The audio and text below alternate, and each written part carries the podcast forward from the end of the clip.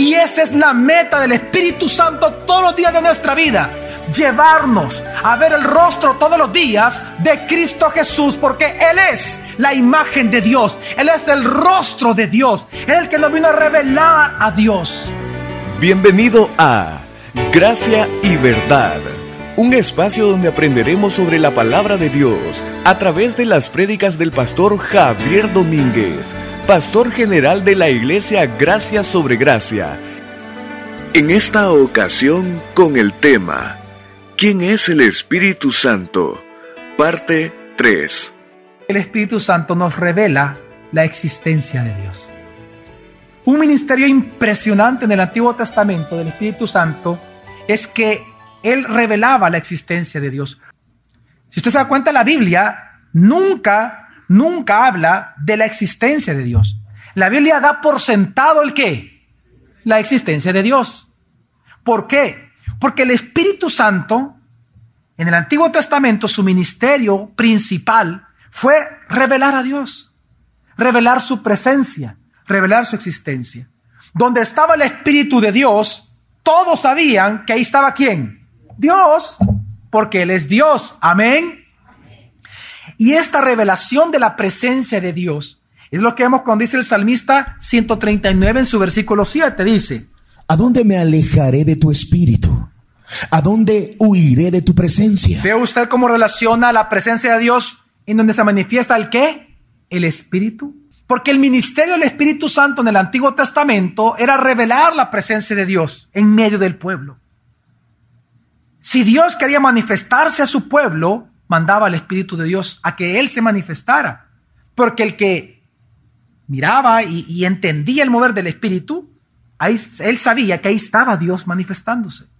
Por eso es que en el Salmo 104 vemos el mismo principio, solo a través de lo que se llama un paralelismo opuesto, un paralelo opuesto en Salmo 104 del 29 al 30 dice así, veamos bien, dice. Cuando ocultas tu rostro, se turban. Si retiras el soplo, dejan de ser y vuelven a su polvo. Si envías tu hálito, son creados y renuevas la faz de la tierra. Aquí está hablando, cuando habla de soplo y hálito, del Espíritu Santo, del Espíritu de Dios. Él está diciendo a Dios algo. ¿Y qué le dice él a Dios? Cuando tú ocultas qué? Ah, tu rostro. Cuando tú ocultas tu rostro, se turban. La pregunta es, ¿cuándo los seres humanos en el Antiguo Testamento experimentaban que Dios estaba retirando su rostro? Es decir, que ya no lo podían ver. Cuando Él retiraba su qué, dice después el versículo, su soplo, es decir, su Espíritu de Dios. Es decir, la Biblia está diciendo que cuando Dios esconde su rostro, hay tristeza y hay vacío en el corazón del hombre. Y Dios retiraba su rostro cuando retiraba la manifestación del Espíritu de Dios en medio de ellos. Pero también dice la escritura que cuando Dios entonces, Él revela su rostro, hay gozo y alegría en medio del pueblo. Pero la pregunta es, ¿quién revelaba el rostro de Dios en el Antiguo Testamento? El Espíritu de Dios. Por eso dice Dios a través de Ezequiel en el versículo 39-29, hoy entendiendo eso, oiga bien lo que dice. Y no volveré a ocultarles mi rostro. Ahora, ¿cómo tú lo vas a hacer? ¿Cómo tú vas a cumplir tu promesa, Dios? ¿Cómo tú dices que nunca nos vas a ocultar tu rostro? Porque habré derramado de mi espíritu sobre la casa de Israel, dice Adonai el Señor. Porque el ministerio del Espíritu Santo en nosotros es llevarnos todo el día y todos los días a ver a quién? El rostro de Dios. Y aquí una vez más vemos que Dios relaciona la manifestación de su rostro a través del derramamiento del Espíritu Santo sobre sus hijos. Y es que un ministerio poderoso del Espíritu Santo, hermoso del Espíritu Santo del Antiguo Testamento, es revelarnos el rostro de Dios. Es decir, mostrarnos el verdadero rostro de Dios. Es mostrarnos su presencia. Sin esta obra del Espíritu Santo fuera imposible conocer a Dios. Ahora, pero también qué especial es saber que este ministerio exclusivo del Espíritu Santo, revelarnos el rostro de Dios, llevarnos a ver el rostro de Dios, hoy se cumple también en nosotros. Que aunque dice la Escritura que nacemos ciegos espiritualmente para ver el rostro de Dios, Ahora, por cuanto el Espíritu de Dios está en nosotros, podemos ver el rostro de Dios, pero ya no veladamente como lo miraban en el Antiguo Testamento, sino que hoy podemos ver el rostro de Dios en el rostro y en la persona de quién? De Cristo Jesús. Y esa es la meta del Espíritu Santo todos los días de nuestra vida. Llevarnos a ver el rostro todos los días de Cristo Jesús, porque Él es la imagen de Dios. Él es el rostro de Dios. Él es el que nos vino a revelar a Dios. Es que Colosenses 1.15 dice algo importante. Dice, Él es la imagen del Dios invisible. está hablando de Cristo Jesús. ¿Qué dice de Cristo Jesús? Que Él es la imagen de quién? Del Dios invisible. Por eso es que el mismo Cristo, Él se refirió a este ministerio del Espíritu Santo en el Antiguo Testamento y ahora en nosotros, en Juan 16, del 13 al 15, cuando Él dice, Pero cuando venga aquel, el Espíritu de la verdad, os guiará en toda la verdad, porque no hablará por su propia cuenta, número uno, ¿no hablará qué? Sino que qué? sino que hablará cuanto oirá y os anunciará las cosas que han de venir. ¿Qué segundo? ¿Qué Él va a hacer? Él me glorificará, porque tomará de lo mío y os lo anunciará. Todo lo que tiene el Padre es mío. Por eso dije que toma de lo mío y os lo anunciará. La verdadera meta del Espíritu Santo morando en los creyentes ahora es glorificar a Jesús. Esa es la meta del Espíritu Santo. Es llevarnos a Jesús cada día. Porque el mismo aquel que en el Antiguo Testamento revelaba veladamente el rostro de Dios a través de obras milagrosas, es el que ahora internamente en cada uno de nosotros, en usted y en mí, nos revela cada día el rostro de Dios, pero en la persona de quién? De Jesús. Esa es la meta del Espíritu Santo, llevarnos a Jesús cada día. La meta del Espíritu Santo es mostrarnos la gloria de Cristo cada día. Pues solo Cristo, solo Cristo, solo Jesús es la imagen verdadera del Dios verdadero. Jesús es el rostro de Dios, amén, por el cual Dios es conocido por el hombre. Por eso es que Jesús le dijo a Felipe, Felipe, el que me ha visto a mí, ¿a quién ha visto? Al Padre. Pero ¿quién es el que nos lleva a ver a Jesús como el Cristo? El Espíritu Santo. La meta del Espíritu Santo es llevarnos a Jesús, porque el que ve a Jesús, ¿a quién ve? Al Padre. Ahora, note esto. La meta del Espíritu Santo no es él mismo ser el rostro de Dios. La meta es llevarnos a reconocer a aquel que ya fue designado por el Padre a ser eternamente el rostro de Dios. Su nombre es Jesús. El problema es que ahora el Espíritu Santo se le está dando la atribución como que fuera el rostro de Dios. Y ni siquiera en el Antiguo Testamento fue el rostro de Dios. Él mostraba, llevaba al rostro de Dios, anunciando su ministerio ahora. Él mismo no es el rostro de Dios. Así que la meta del Espíritu Santo no es el ser el rostro de Dios, es llevarnos al rostro que es Cristo. Por eso, mire, oigan bien, cuando usted vea un movimiento espiritual, o un pastor, o un maestro, o un apóstol, un obispo, auto, claro, autonombrado, o una iglesia en general que vive centrada en el Espíritu Santo, cuando usted ve a una iglesia, un pastor, que su vida está centrada en el Espíritu Santo, en los dones o en los milagros del Espíritu Santo, esa iglesia o movimiento en general o persona en particular, realmente de quien carece del Espíritu Santo. Porque el Espíritu Santo no se glorifica a sí mismo en ninguna parte de la Biblia. Él no lleva a la gente a que se centren en Él ni siquiera en sus milagros. El Espíritu Santo quien glorifica es a Cristo. El Espíritu Santo no se glorifica a sí mismo. Jesús lo dijo y Él me va a, ¿qué dijo? Me va a glorificar a mí.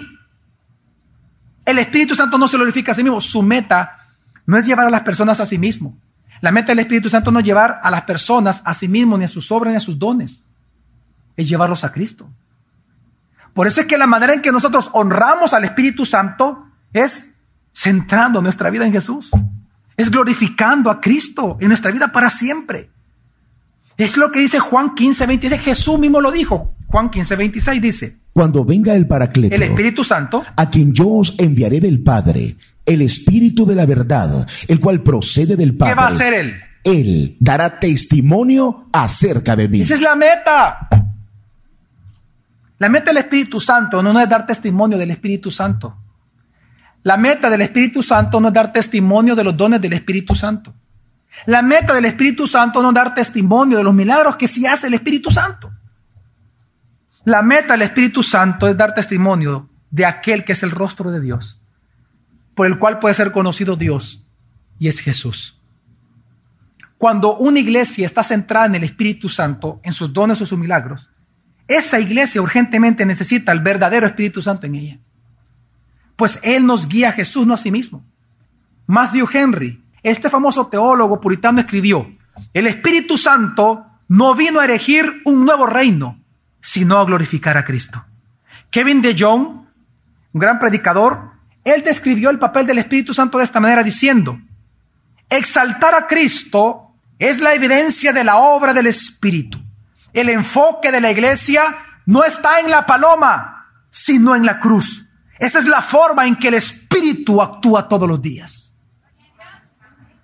J. E. Parker, gran teólogo apologeta, dice, el mensaje del Espíritu para nosotros nunca es, mírame, escúchame, ven a mí, conóceme, sino siempre el Espíritu dice, Mira a Cristo, observa su gloria, atiéndelo, escucha su palabra, ve a Él y ten vida, conócelo y saborea su don de gozo y de paz eterna.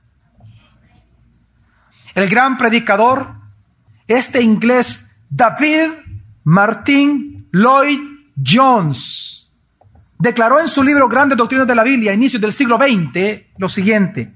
Es un párrafo algo largo, a diferencia de los demás, dice, el Espíritu no se glorifica a sí mismo, glorifica al Hijo.